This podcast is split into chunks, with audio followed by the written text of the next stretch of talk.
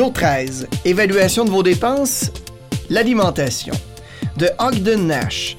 Il y a certainement des tas de choses que l'argent ne peut acheter, mais c'est amusant. Avez-vous déjà essayé de les acheter sans argent?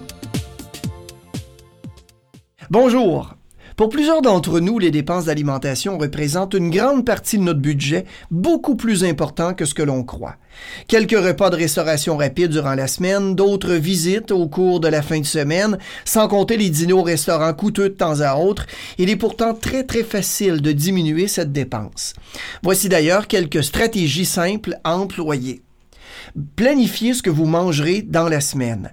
En planifiant vos repas principaux, vous éviterez deux choses le temps pour aller acheter ce qui manque à l'épicerie à tous les jours ou presque, et vous sauverez sur les montants pour faire votre épicerie.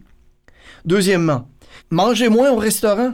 Préparez plus de repas à la maison. Voici la clé, la plus simple et la plus importante pour réduire vos dépenses d'alimentation au cours de n'importe quelle période de temps. J'ai constaté qu'il est encore plus profitable de cuisiner des mets simples pour remplacer ceux de la restauration rapide, comme des fajitas faites à la maison que je peux réchauffer dans le four à micro-ondes, et de préparer de bons repas plutôt que de réserver une table au resto avec ma femme durant le week-end. Si vous ne savez pas comment faire la cuisine, commencez avec de simples recettes.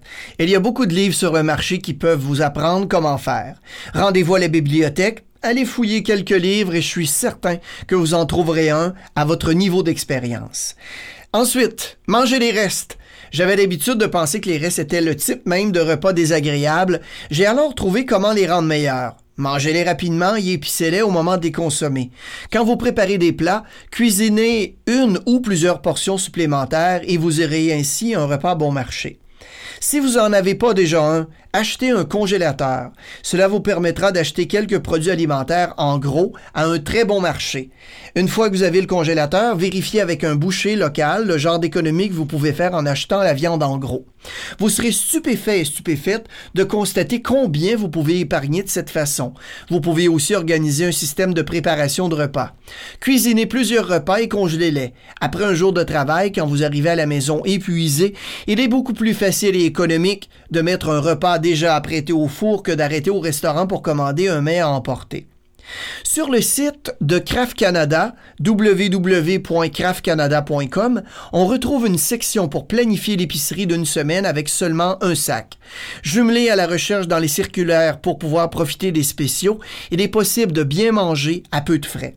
Le site SOS Cuisine montre les spéciaux dans les circulaires en un coup d'œil. C'est génial pour faire des économies. Ce qui coûte cher dans l'alimentation, ce n'est pas ce qu'on achète, c'est ce qu'on jette. Vous pouvez aussi organiser une série de dîners entre amis. Si vous avez un groupe d'amis avec lesquels vous mangez régulièrement, organisez des soirées bouffe où chacun reçoit à son tour. Si chacun prend part à l'événement, cela peut être vraiment meilleur marché, souvent bien plus amusant. Certains de mes meilleurs souvenirs de repas entre amis ne se passaient pas au restaurant, mais dans la cour autour d'un barbecue, assis à déguster un festin, en regardant le coucher de soleil et en savourant une bonne bouteille de vin dans la douce chaleur d'une nuit d'été. Sur cette note poétique et romantique, je vous donne donc rendez-vous demain. Et bien sûr, là-dessus, comme toujours, allez vivre votre vie riche.